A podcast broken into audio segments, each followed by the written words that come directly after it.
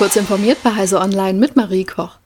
Hamburg hat seinen Spitzenplatz in Sachen Digitalisierung gegenüber den anderen Bundesländern verteidigt. Das geht aus einem aktuellen Deutschland-Index der Digitalisierung hervor. Diesen hat das Fraunhofer Institut für offene Kommunikationssysteme Fokus erstellt. Analysiert wurden dafür etwa Daten zur Mobilfunkabdeckung sowie zur Internetnutzung der Bürgerinnen und Bürger. In den Index, der alle zwei Jahre erstellt wird, fließen unter anderem auch Daten zu digital verfügbaren Verwaltungsleistungen ein und zur Zahl der neu gegründeten IT-Firmen im jeweiligen Bundesland. Auf den Plätzen 2 und 3 sieht der Deutschland-Index derzeit die Stadtstaaten Berlin und Bremen, gefolgt von Nordrhein-Westfalen und Hessen. Nordrhein-Westfalen hat sich demnach vor allem wegen guter Werte bei der digitalen Verwaltung und im Themenfeld Digitales Leben um zwei Plätze verbessert. Unter Digitales Leben fassen die Forscher etwa Daten zur Nutzung von Online-Lernangeboten und Telemedizin sowie zum Online-Shopping zusammen.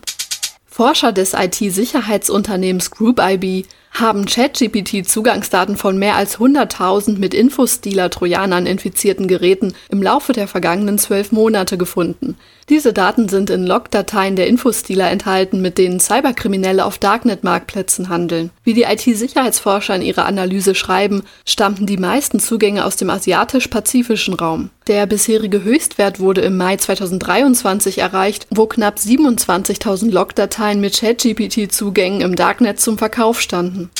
Ein Tannenzapfentier als Inspiration. Ein Forschungsteam des Max-Planck-Instituts für intelligente Systeme hat einen Softroboter mit einem flexiblen Körperbau entwickelt. Der Roboter sei dank verwendeter harter Metallelemente frei beweglich und werde von außen über Magnetfelder gesteuert. Er könne Ladungen wie zum Beispiel Medikamente aufnehmen und bei Bedarf freisetzen. Ihre Forschungsarbeit dazu haben die Forscher in der Fachzeitschrift Nature vorgestellt. Der Trend zum Zweirad ist ungebrochen. Befeuert wird er von Pedelecs neuen Antriebssystemen und Mietmodellen.